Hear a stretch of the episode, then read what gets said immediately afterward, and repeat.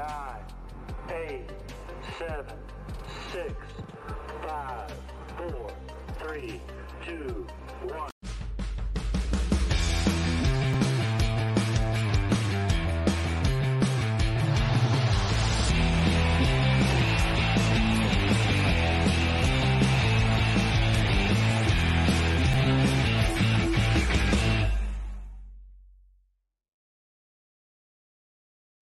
Bonsoir et bienvenue à Dans le Mail épisode 16, la première édition de l'année 2024.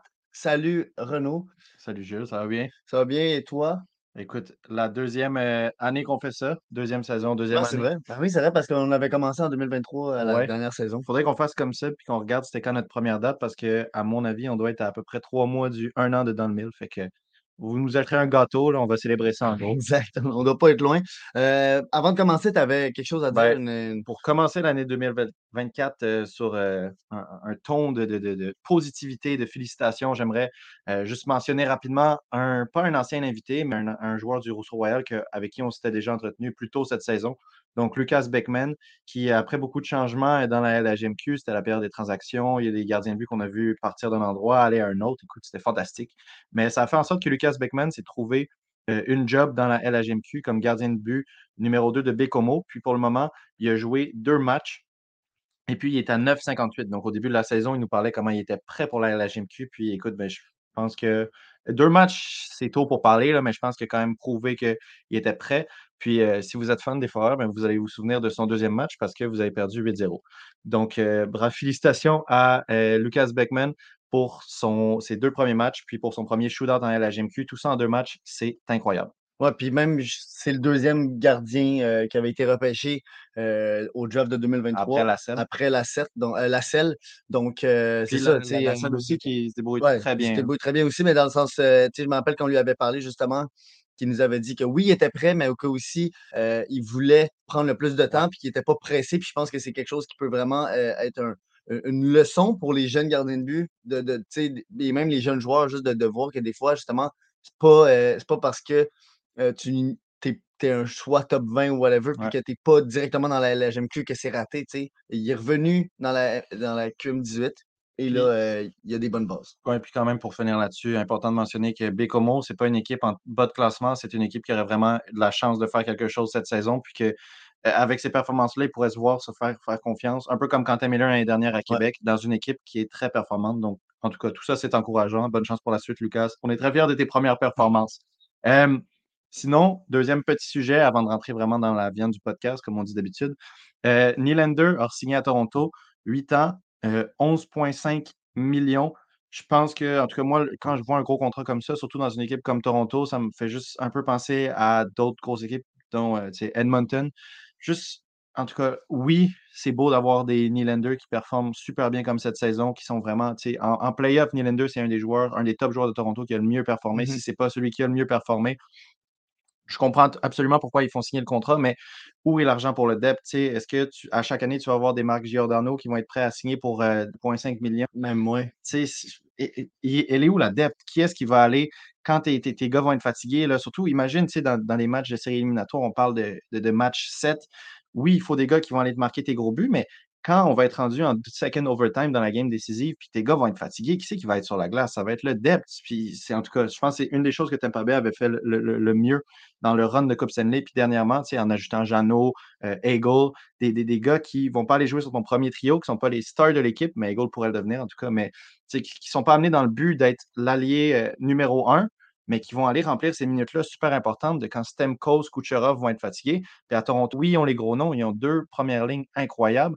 Euh, ils ont Morgan Riley en défense, mais il manque la depth. Puis est-ce que sans avoir de vrai gardien de but numéro un, tu peux te permettre d'aller signer un autre joueur à 11,5 millions? En tout cas, à voir, mais félicitations à Nylander pour son contrat, pour rester positif. Ouais, ben, tu sais, en fait, ce que, ce que ça me fait penser, c'est aussi ton, une équipe comme les, les, les Oilers d'Edmonton qui, eux, oui, vont très bien en ce moment, puis ils ont les deux des meilleurs joueurs dans le monde, là, les deux peut-être meilleurs joueurs au monde. Ouais. Mais c'est ça, c'est quand tu regardes les stats des, des six attaquants euh, du, du, euh, du line-up, donc les six qui sont euh, sur la troisième et quatrième ligne, donc qui ne jouent très, très peu avec McDavid Ouais. ou, ou Draisaitl, ils ont aucune stats, ils ont aucun, euh, puis, ils ont pas de points, ils amènent très peu. Ils ont de la difficulté à compléter cette équipe-là. Quand on regarde les, les un peu les, les, les, euh, les acquisitions de, de, de off-season, donc de, de pendant l'été et même au début de la saison de Vancouver, contrairement à ceux de Toronto, avec à peu près le même, euh, le, le- même salaire, Vancouver est allé chercher des, des- des atouts qui sont beaucoup plus utiles à leur, à leur équipe, contrairement à Toronto qui est allé chercher des Reefs euh, avec des, un contrat beaucoup, beaucoup trop long, selon moi, et selon quoi, plusieurs personnes. C'est trois ans à 1,4 million. Euh, ils avaient Lafferty, ils l'ont échangé pour des peanuts à Vancouver. Lafferty fait un job incroyable. Ils sont allés chercher Gregor, Toronto. C'est un, un gars que j'aime quand même avec sa vitesse, mais qui au final n'amène pas tant de choses. Et tu sais, après, on regarde des joueurs qu'ils ont perdus, des Pierre Engvall. Ouais. Euh, tu sais, un gars de même, ça, ça Ou bien même. euh, manque tellement à cette équipe-là parce que dès que justement, ils, ils sont allés chercher un Reeves pour un peu remplacer cette espèce de, de physicalité-là, cette grosseur-là, puis ils ajoutent, ils amènent pas la même chose. C'est juste drôle quand même qu'on ait un archétype, un archétype d'équipe qui marche absolument pas, en fait, qui n'a jamais marché dans, les, dans le passé. Puis qu'il y a eh ben, autant, qu'il y a quand même des équipes qui, qui focusent là-dessus. Colorado n'avait pas de joueurs au-dessus de 10 millions. Maintenant, oui. Mais quand ils ont gagné leur coupe, c'était des joueurs qui avaient quand même accepté le petit salaire. Tampa Bay, même Stamkos, même Kucherov, ils n'étaient pas à au-dessus de 10 millions quand ils ont gagné la coupe. Et pourtant, il y a encore des équipes qui bâtissent comme ça. Ouais. En tout cas, une autre grosse nouvelle qu'on a eue, je pense la plus grosse nouvelle qu'on a eue pendant notre absence, c'est euh, l'échange qu'a envoyé Drysdale. Oui, c'est facile à oublier. Mais non, non, Qui avait non, envoyé, pas euh, oublié. Drysdale euh, plus un second round pick à Philadelphie euh, pour qu'en retour, Anaheim reçoive Cutter Gauthier. Un gros trade qui, euh, je pense, qui est quand même logique des deux sens, surtout quand on, on- sait que euh, Cutter Gauthier ne voulait pas jouer à euh, Philadelphie. Ben, tu sais, à quelque part, euh, c'est ça, c'est peut-être un trade qui se serait pas fait s'il n'y avait pas eu le côté de Gauthier qui Ouais. avait complètement arrêté de communiquer avec euh, l'équipe, ben, l'organisation des Flyers. Si on le sait que Euh, on le sait que justement, les, les, euh, à un moment donné, les, les scouts puis des, des- des- des gens de l'organisation des Flyers étaient allés le voir à Boston College et que euh, Gauthier avait carrément dit au monde de, de son université non, je leur parle pas. Ouais. Euh, les, les agents avaient arrêté de parler de Gauthier avec l'équipe. Donc, tu sais, il y a vraiment eu comme un pont qui a été coupé. Puis de ce que j'ai compris en lisant puis en écoutant un peu sans essayer de justement me, me- me fier trop à, ce qui sortait, parce qu'il y avait ouais. tellement de rumeurs. dont on a vu la rumeur avec Kevin Hayes et tout.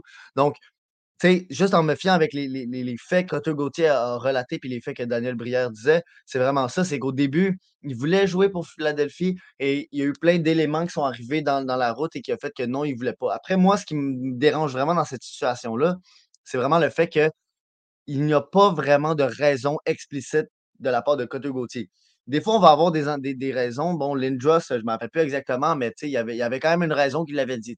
À la limite, si Cutter Gauthier avait dit non, moi, j'aime pas cette ville-là, euh, on sait que lui, son équipe de, euh, d'enfance, c'était, Pittsburgh. c'était- c'était Pittsburgh, donc euh, on pourrait comprendre la guerre de, de Pennsylvanie à la limite. Au début, il n'aurait pas dit qu'il voulait jouer pour eux. Fait après, c'est juste, je me demande, c'est quoi la raison? Si tu ne dis pas, c'est quoi? C'est parce que, tu sais, c'est un peu ça que moi, j'ai un peu de misère, mais après, regarde, Philadelphie s'en est bien tiré, puis il y a eu une. euh, ce que je veux dire aussi, c'est que, euh, je pense qu'il y a eu une- un professionnalisme de toutes les, les organisations de ne pas justement euh, parler du fait que Coach Gauthier ne voulait, voulait plus jouer à Philadelphie pour justement garder la valeur de Gauthier assez élevée. Parce qu'on sait que des joueurs de même, ça peut assez vite dégénérer. là. Puis merci à Claude Ben, qui nous donne la, la- la, la précision. Donc, en fait, Lindros, quand il ne voulait pas jouer à Québec, c'était à cause du propriétaire de Québec. Euh, donc, c'est ça. Au moins, la raison est un peu plus claire. Mais bon, des fois, c'est juste que peut-être qu'on on va avoir une raison un peu plus tard. Je suis sûr que pour le moment, Gauthier euh, est encore focus sur le hockey de NCAA, ne veut pas trop en parler. Euh, Il reste des détails à venir, mais oui, c'est curieux comme situation. Puis pour le moment, on dirait vraiment que c'est- mené par rien. Surtout que Prière avait dit qu'au repêchage, Gauthier a dit I'm built to be a flyer. Puis je suis vraiment d'accord. Moi, c'est Ouais, ça l'affaire oui. qui me déçoit. Mais si on en parle maintenant d'une perspective un peu plus hockey, euh, moi, j'aime pas le trade du côté d'Anaheim, puis ben, c'est pour ça qu'ils l'ont fait. tu sais. Drysdale, un excellent défenseur qui pourrait vraiment exploser plus tard, certes. J'enlève absolument même rien à déjà. Jamie Drysdale. On en a déjà parlé euh, dans le passé, dans nos, dans nos redrafts. J'adore ce joueur-là. J'étais vraiment content quand euh, Anaheim euh, sont allés le chercher au, au repêchage. Mais il y a eu beaucoup de cette stabilité-là d'être venu avoir eu une de ses excellentes saisons en 82 matchs. Donc, tu sais, si je me souviens bien, sa meilleure saison, c'était à peu près euh, m- la- 0,5 points per game. Puis, c'était pas une saison complète. Fait que oui, il a montré ce qu'il pouvait faire, mais pas encore sur qui, pouvait rester en santé Mhm. sur le long terme. Puis, Anaheim, quand on regarde leur euh, défense. Un défenseur offensif, c'est vraiment pas ce qui leur manque. Cette année, il y a Minty Yukov qui, pendant longtemps, a été dans le leaderboard euh, des points scorers en, en, en rookie. Puis même en ce moment, il me semble qu'il est dixième. Donc, tu sais, c'est vraiment un joueur qui peut amener, oui, un bon côté défensif, mais en plus, un peu prendre la place de Drysdale en offense. Puis, euh, quand on regarde aussi dans leur pipeline plus bas, et on a aussi, euh, comment il s'appelle, Zellweger, Ouais. qui va arriver avec Anaheim, qui lui aussi, c'est un petit défenseur Zellweger, c'est- il me semble qu'il est 5 pieds 9. Puis c'est vraiment pour son, off- son côté offensif que tu veux l'amener dans l'équipe. Donc, est-ce que Anaheim, Anaheim, quand ils sont allés drafter Drysdale, ils pensaient qu'ils en avaient besoin. Puis finalement, en ce moment, pas nécessairement. Puis là, ils vont chercher Cotter Gauthier, que Anaheim, c'est une équipe qui, qui veut ajouter un peu de physique. Puis Cotter Gauthier, je trouve que oui, ça fitait bien avec le DNA de Philadelphie, mais avec l'équipe que Anaheim bâtit en ce moment, moi, j'imagine euh, un power play où on pourrait voir peut-être Léo Carlson au centre, puis Cotter Gauthier à l'aile. C'est des options de, euh, comment tu appelles ça, de, de, de tir euh, sur sur réception. réception. Ben, en fait, oui, mais après, je te dirais, Carlson, surtout dans les tournois internationaux, il a toujours été utilisé euh, sur les flancs euh, Mais pour son one-timer, puis un mais peu aussi son IQ. Je l'ai juste mis au centre parce que vu que Léo Carlson, de son côté, c'était aussi la gauche. En tout cas, ça fait deux left wing, mais peut-être un qui joue derrière, un qui joue en fait. Tout ça pour dire que Ouais. les deux sur le power play, si tu mets un Gauthier bon centre ou un aussi, bon, euh, c'est ça, un Il bon feeder, ouais. quelqu'un qui fait des excellentes passes, euh, ça, ça ajoute deux options de, de tir sur la pointe excellentes là, qui sont incroyables.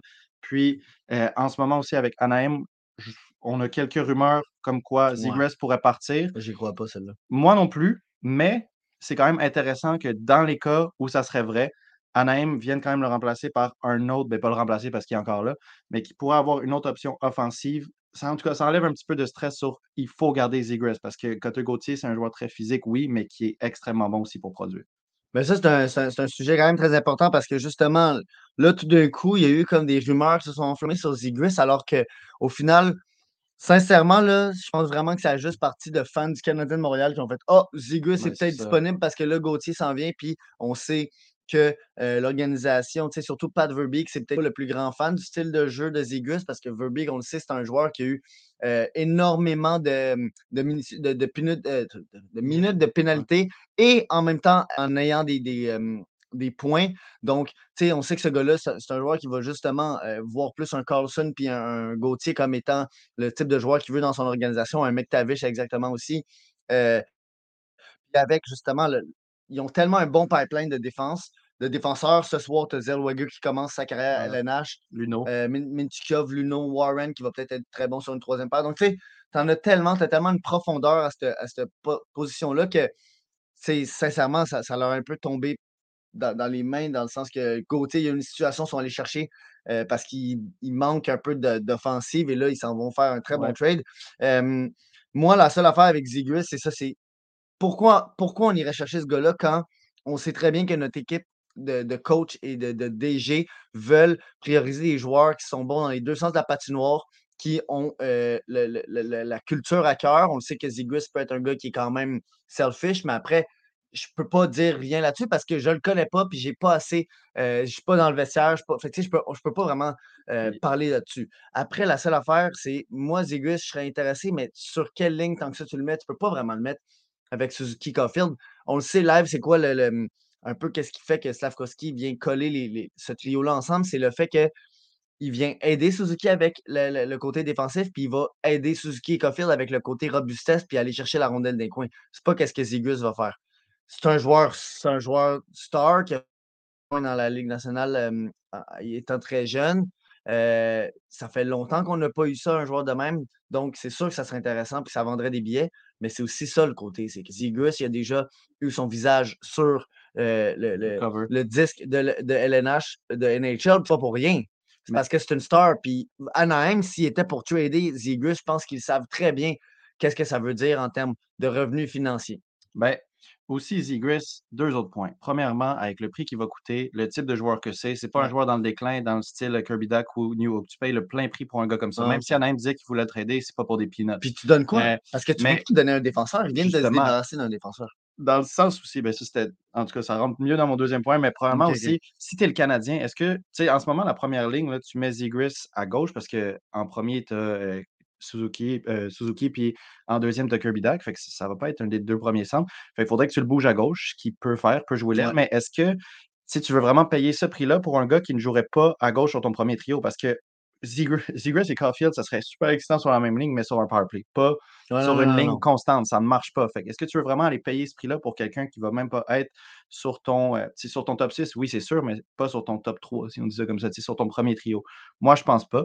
Puis, deuxièmement, quand on regarde de l'autre côté, euh, y a le même point que j'ai amené tantôt peut être utilisé à l'inverse. Anaheim vient d'aller chercher de l'offense, fait qu'on peut se débarrasser de Zegras. Oui, mais non, parce que Léo Carlson, qui sont allés chercher euh, au draft l'année dernière, moi, pourquoi est-ce que j'étais, j'aimais bien le fit? C'est parce que justement, c'est quelqu'un que si on le fait jouer à l'aile, peut bien jouer à côté de Zegras, amener cette physicalité-là, cette côté, ce côté-là un peu plus défensif que Zegras n'a pas. Quand on va chercher Cote Gauthier, encore une fois, on va chercher un, un, un gars qui va vraiment compenser pour le manque de défense euh, de, de puis qui va vraiment le laisser explorer, si on peut dire ça, toute son offense. Quand tu as Cote Gauthier à côté de toi qui joue à gauche, admettons, ou Léo Carlson, tu as moins besoin de stresser sur quand je reviens, surtout quand tu compares au left wing que euh, Anaheim avait avant ça. Fait que moi, je pense que certainement, on peut partir des petites rumeurs, mais qu'en vrai, ce move-là de Cote Gauthier, moi, je pense qu'il vient juste vraiment solidifier ce Ouais. qu'on va voir de Anaheim. Quand tu as Carlson à gauche, Ga- Gauthier à gauche, Terry à droite, puis Zegras au milieu, c'est juste que, puis ça, c'est- en sautant plein de prospects, là, mais je pense que ça fait trop bien ensemble. là. Ils vont pas faire ça pour aller enlever une pièce qui, qui, qui match avec ce qu'ils viennent d'aller chercher. Ça serait illogique. Ouais, puis Anaheim, ça doit être une des équipes qui se dit que cette année, c'est le dernier choix haut qu'ils vont chercher. Euh, puis sincèrement, tu regardes leurs prospects qui sont déjà la plupart dans l'équipe, qui sont vraiment très stack Ils et sont où dans la ligue? ils commencent, ben, ils sont dans, dans le bas, là, dans, dans- je pense qu'ils sont dans le bottom 3, là, euh, ou bottom Ok, quand 4e même. peut-être, là, max. là. Ils ont vraiment descendu de, de, de fou depuis leur début de saison. Mais tu sais, en tout cas, ça pour finir que j'ai vraiment hâte de voir comment ça va résulter comme trade parce que si Drysdale reste en santé, ça pourrait vraiment euh, devenir un trade très égal et win-win des deux bords. Puis une euh, question quand même pour toi, pour finir là-dessus, parce qu'on parle beaucoup du côté Anaheim, c'est le côté qui est vraiment excitant. Mais euh, qu'est-ce que tu penses de Drysdale qui est amené à Philadelphie quand même? Qui a amené. Qui est amené, qu'est-ce que tu sais, dans le sens où on parle de comment Cote Gauthier Ah oui, oui, oui, là, ah oui. puis l'autre bord de l'allée, tu sais, euh, Philadelphie ne reçoivent pas personne. C'est un deuxième round en plus de Drysdale. Comment tu penses que Drysdale fait avec- avec l'équipe, toi? Ben, c'est ça, je dis, si pour rester en santé, euh, je pense que ça peut vraiment devenir un élément qui est important pour cette équipe-là. Puis, tu sais, Philadelphie, là, en ce moment, C'est pas une équipe qu'on s'attendait à ce qu'il soit autant haut. Puis, Tortorella rend cette équipe-là incroyable. Et je pense qu'ils ont quand même une profondeur qu'on a sous-estimée. Moi, un gars comme Farabi, je l'adore.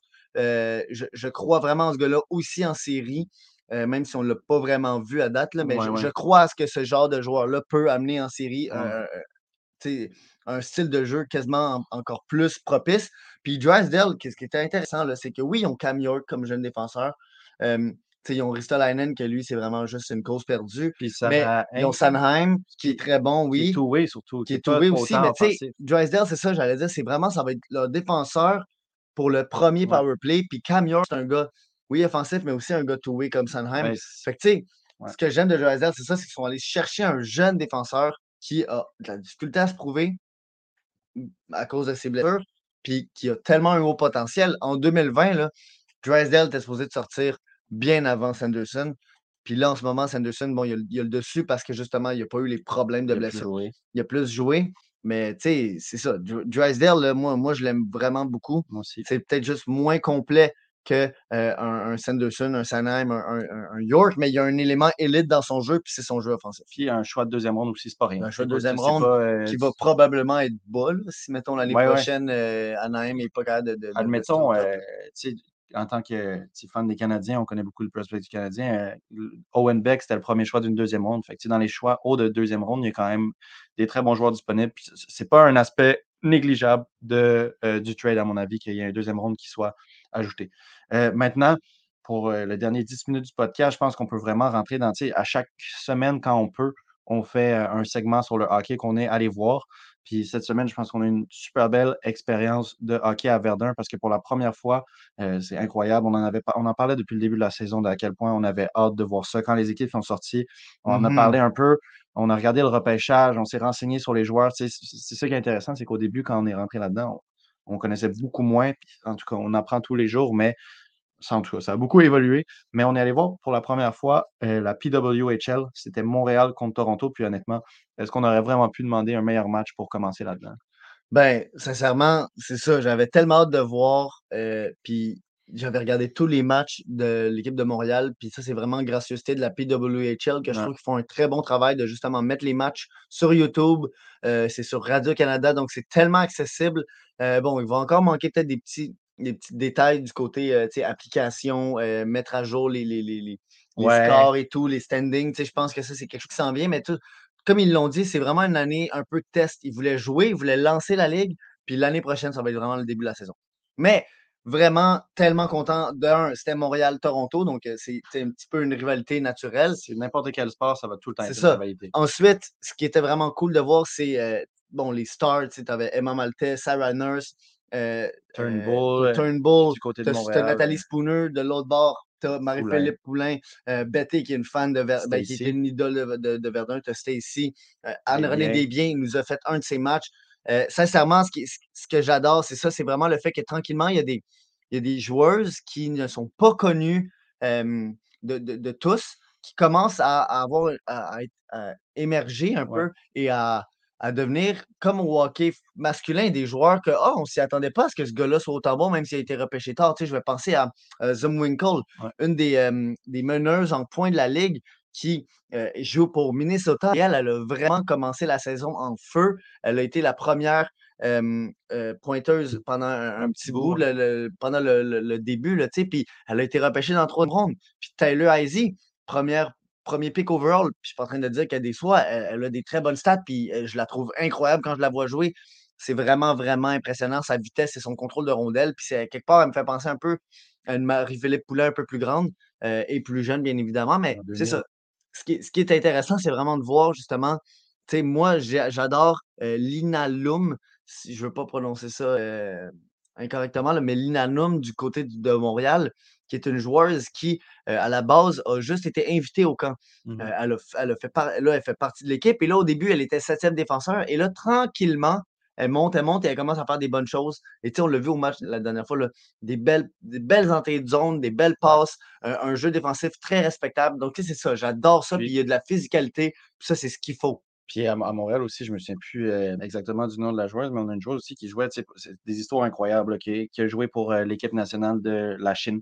euh, Ah, mais c'est Lum. Ah, c'est elle? Bon, bah, pardon. Mais euh, où justement, tu- ben, ça rentre Ben exactement oui, dans ce que ben c'est ça, c'est ça. Je veux dire, c'est une personne qui sort un peu de, de, de, de, de nulle part. Puis, tu sais, même sur une O'Neill, on, on s'en était parlé. C'est un numéro 43, c'est une petite Gallagher. Ouais, elle puis- est incroyable à avoir joué, là. Intensité. Là. Puis c'est le hockey, je pense que c'est la, la qualité du hockey sur la, la- la glace est incroyable. Ça fait vraiment justement penser au tournoi olympique. Puis cette fois, justement, comme je vais parler, le premier épisode qu'on a fait là-dessus, les nationalités sont mélangées. Donc, c'est vraiment le fun de voir, admettons, si, on, on- on prend l'exemple euh, des Olympiques euh, au hockey Ouais. LNH, c'est vraiment le fun de voir Malkin jouer avec Ovechkin aux Olympiques, de mettre le même jersey. Mais de voir, admettons, Malkin aller se mettre dans une équipe avec Crosby, Ovechkin, avec quelqu'un qui a pas sa même nationalité, c'est incroyable. Puis d'avoir ça maintenant au hockey, c'est vraiment précieux là, pour manque d'un. Que ce soit réel.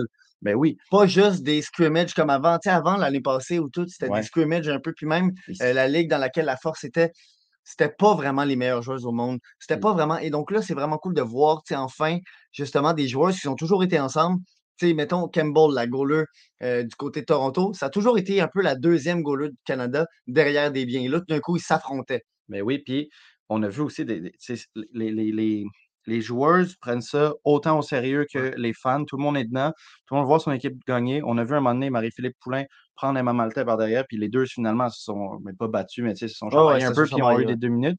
Puis tu sais, on voit des. Quand on regardait avant, tu sais, justement, cette perspective-là de Emma Maltais aussi, qui a un peu une petite peste sur la glace, qui va tout le temps les déranger, qui va aller se mettre devant le net. On l'a toujours vu jouer en, euh, pour compléter un peu le jeu de Marie-Philippe Poulain. Puis quand on voyait les vidéos, tu sais, c'est des bons amis, ils se niaisent, ils pratiquent les mises au jeu ensemble.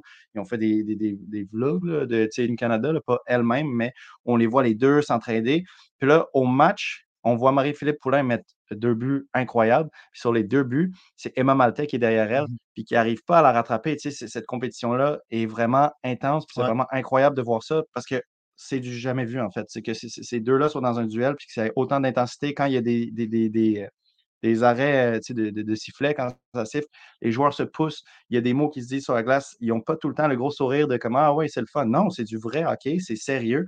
Puis c'est ce qui est le fun aussi, c'est que c'est complètement différent que quand tu regardes un match de, de, LNH, admettons, puis après ça, tu switches à PWHL, il y a des qualités qu'il y a en WHL, en PWHL qu'on ne voit pas en LNH. Mmh en LNH, il y a tellement de focus sur le jeu physique, ce qui est vraiment très le fun. Puis en PWHL, tu sais, ça va vraiment être sur la vitesse, les entrées de zone, des petits buts comme on a vu, euh, comme Marie-Philippe Poulain, de comment est-ce que tu es capable de déjouer euh, la défense, faire un petit tour. Puis il y a des aspects du hockey masculin qu'on voit dans le hockey féminin, comme la, la, rue. On voit des gros hits. On a vu quand même des moments très intenses pendant le match. Les gens se poussent. Puis il y a des moments, il y a des, euh, il y a des highlights du hockey féminin qu'on voit dans le hockey masculin, comme justement la finesse, ça va dans les deux. Mmh. Mais c'est le fun de voir une forme de hockey où cet aspect-là du jeu est tellement plus mis de l'avant. Puis je trouve que c'est vraiment super le fun. Autant pour moi, en tout cas, que regarder du hockey de l'NH, regarder la PWHL. Ben, moi, clairement, de plus en plus, je vais essayer de, de, trouver la, manière de me rendre dans les matchs. Euh, c'est sûr qu'on adorerait ça être accrédité. On est dans le processus parce que justement, on veut couvrir le plus possible. On veut montrer que justement, cette ligue-là, euh, on veut qu'elle soit là pour rester. C'est enfin une ligue où est-ce que les, les, joueurs sont capables de faire euh, un salaire qui leur permet de faire ça pour, la, pour, leur, pour gagner leur vie. De, de, voir aussi juste les jeunes filles qui étaient là à la, euh, les, les, les, petites filles là, de 7-8 ans qui sont là, là à ouais, de, de, de, voir, les, les, de voir des, des, des, des, justement des idoles comme ça, de, de, de, développer une culture de OK, c'est vraiment une ligue dans laquelle je peux me, me, rendre et être capable de gagner ma vie. On, on, on parle juste de, mettons, Eve Gascon, qui était une, une gardienne de but euh, québécoise qui a joué pour les Olympiques euh, de, de Gatineau euh, il y a peut-être deux ans. elle avait fait un ou deux matchs et c'était vraiment c'était un bel événement. Mais là, on la regarde avec Gascon en ce moment, elle a des statistiques incroyables dans la NCA. Et là, en ce moment, c'est pas un peu de genre Ah bon, ben, Eve Gascon va se rendre euh, première gardien du Canada, puis ça va être pas mal ça. Non, non. On, se dit probablement qu'Eve Gascon, dans deux, trois ans, va sûrement être repêché dans la, dans la LPHF et va être capable de un jour devenir professionnel. Et un peu comme dans la Ligue nationale, dans le sens qu'il y a des prospects, ils s'en viennent et c'est en train de bâtir justement un hype. Puis moi, il y a une pancarte que j'avais vue qui m'avait comme qui m'avait fait sourire. C'était des filles de peut-être 20-25 ans qui disaient avoir su que ça allait exister, on aurait peut-être essayé plus fort, dans le sens que justement, le tas du monde vont vraiment donner un effort pour atteindre cette ligue-là, puis ça va juste rehausser le talent et rehausser la qualité de jeu. Et donc, à tout le monde là, qui, doute un peu ou qui, qui se questionne un peu sur justement le, le talent et tout, c'est vraiment à voir. Puis le, Verdun, il, quoi, il doit y avoir 5000 personnes max? 3300. 3000 quelque chose. Oui, c'est max. Et l'ambiance, tout le long du match, ça criait. Il, y avait des, il, y avait, il, y avait, il y avait de l'ambiance, il y avait des pancartes, il y avait, c'était cool à regarder. Puis j'aimerais quand même mentionner, parce que je trouve ça que c'est très important depuis le début de cette saison, surtout on le réalise en recevant des invités qui viennent de ce milieu-là, euh, les retombées que cette ligue-là va avoir sur le hockey universitaire canadien sont incroyables. Quand on parle du hockey universitaire canadien masculin, c'est un endroit où les gens qui acceptent qu'ils ne vont pas jouer pro vont. Tu sais, on parle de comme est-ce que tu vas en Europe, tu fais le soin en Europe pour jouer pro, essayer de se rendre à l'NH, ou bien tu vas dans le hockey masculin euh, U-Sport, puis ben, c'est un peu la, la, la c'est pas la fin de ta carrière parce que c'est une très belle ligue aussi, mais il n'y a, a, pas comme de suite à ça.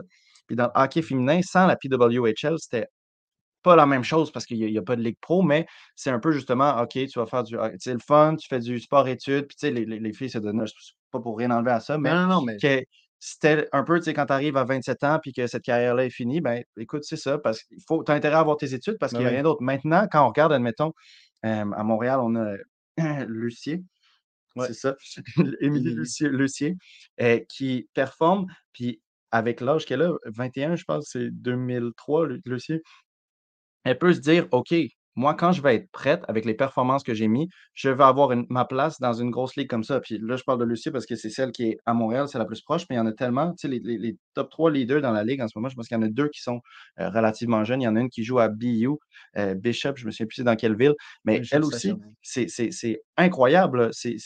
ils vont avoir une place dans une ligue professionnelle, puis tu peux vraiment te donner à ça, puis que éventuellement, c'est quoi ta job de rêve?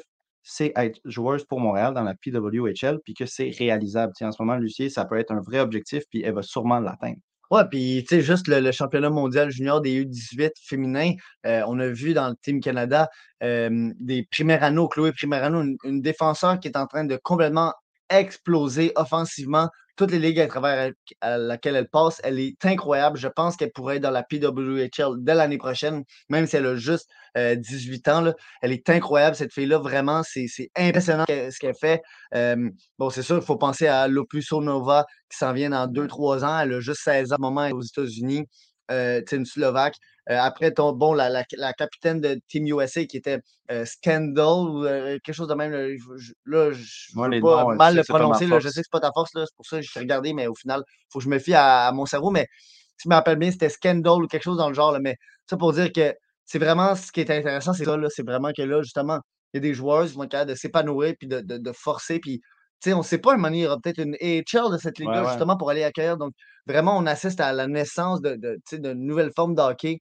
Euh, quelque chose de gros. De quelque chose de gros. Donc, vraiment, vraiment, c'est, en tout cas, je suis tellement content que ça, ça, ça fonctionne, puis qu'en ce moment, il y a du hype, puis que euh, des joueurs soient capables de gagner leur vie avec ça, qu'on ait des checks dans, la, dans l'équipe. C'est plus juste des Canadiennes et des Américaines. Là. Puis, euh, écoute, pour finir là-dessus, j'aimerais souvenir un peu sur une autre mention spéciale, comme on commence le podcast, un autre ancien invité, ben en tout cas quelqu'un avec qui on discute encore. Là, c'est un vrai ancien invité, euh, Pascal Daou de New York, qui est rendu le GM de New York. En ce moment, il est le GM de ce qui est selon moi la meilleure équipe de la Ligue. Euh, dans les buts, ils ont Schroeder qui a 9,49. C'est la leader euh, en save de la Ligue. Donc, pour le moment, la meilleure gardien, si on se fie aux statistiques. Puis en attaque, ils ont Carpenter, la leader de la Ligue, dans les points, 8 points en 6 matchs. Puis quand tu regardes toutes les catégories, que ce soit plus, minus, euh, assist, il y a tout le temps une des joueuses de New York dans le top 5. Donc, tu sais, euh, c'est sûr, comme tu disais, il y a plein de joueurs qu'on ne connaît pas, mais pour le moment, l'équipe qui a l'air la mieux bâtie, puis il va avoir des surprises. Ça fait six matchs, donc ils apprennent encore à jouer ensemble. La, la saison est loin d'être finie, mais je pense que pour le moment, l'équipe qui est la plus solide, la mieux bâtie, puis la, la plus excitante à regarder au niveau offensif joué, c'est New York, celle qui a cliqué le plus vite. Puis justement, mention spéciale à Pascal Dehoux, qu'on espère recevoir éventuellement.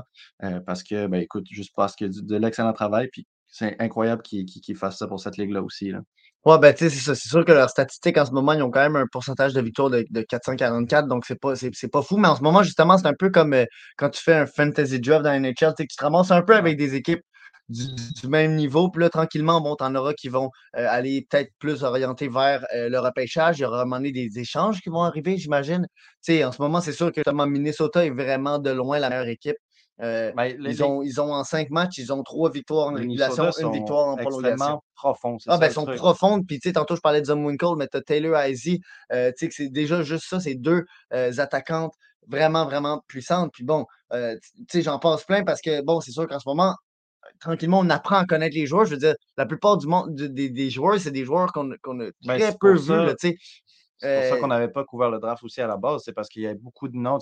Oui, il y a Marie-Philippe. Ben, pas parce qu'elle n'a pas été prise. Mais oui, Taylor Izzy, on l'avait déjoué. Il y avait. Euh, ben, il y avait Bourbonnais. Il y avait une, une, une, Allemande aussi qui jouait pour. Euh... Alina Müller, qui, lui, elle, ouais. est rendue à New, New York. New York, oui, ouais, à New York. Mais, mais euh, je, ben, tu sais, je vais prendre la, la, balle au bon, là, mais notre premier épisode de la saison 2, euh, c'est avec Théo, euh, justement, Lambert, qui lui est le. Ouais, Théo Lambert, ouais, Théo, ben, ouais. Théo, qui est le scout euh, pour l'équipe féminine U-Sport de, des Carabins, mais qui est aussi un peu impliqué dans l'équipe de Montréal de la PWHL. Donc, vous pouvez voir avec lui parce que justement, on avait parlé du draft, on avait parlé de certaines joueuses. Puis ce qui est intéressant, c'est que la plupart des joueuses qu'on a parlé sont rendues dans la ligue en ce moment. Donc, c'est intéressant de, de réécouter ça pour voir comment c'est maintenant. Puis là, ce qui serait vraiment cool, c'est pour les années qui suivent, justement, capable de faire une émission sur la bande où on est renseigné sur les prospects qui vont aller ouais. se faire prendre dans la PWHL. Tu sais, cette année, c'était très difficile parce que tout était nouveau. Mais comme on disait tantôt, plus ça avance, plus euh, il y a de la, on, on, connaît mieux ça. Puis euh, j'ai hâte justement de pouvoir couvrir ça autant qu'un draft LNH qu'un draft LHMQ. Là. Puis ça arrive très vite. Là. Dès l'année prochaine, à mon avis, on va pouvoir, on va être assez là-dedans pour faire ça. Ouais, ben c'est ça, tranquillement, ça s'en vient. Donc euh, sur ce, euh, on se voit la semaine prochaine. Oui. Euh, et euh, bon, on a, on a, un invité la semaine prochaine. Donc, on va parler majoritairement de, de hockey masculin la semaine prochaine. Mais oui. c'est ça, on va revenir avec des informations, c'est sûr, sur la, la PWHL, la oui, LPHL. à la fin. Puis, plusieurs invités spéciaux. invités, ouais. Je ne peux pas rien confirmer parce qu'on parle de plus loin dans la saison. Donc, comme on dit tout le temps, il peut y avoir des changements. Mais pour le moment, on regarde au moins deux, trois joueurs qui viennent de faire un tour sur le podcast au niveau universitaire. Donc, des choses excitantes pour la- le reste de la saison. Oui. Donc, sur ça, merci beaucoup d'avoir écouté et on se voit la semaine prochaine. C'est ce que je te disais. C'est l'autre en haut, c'est l'intro. OK, bon, c'est étrange.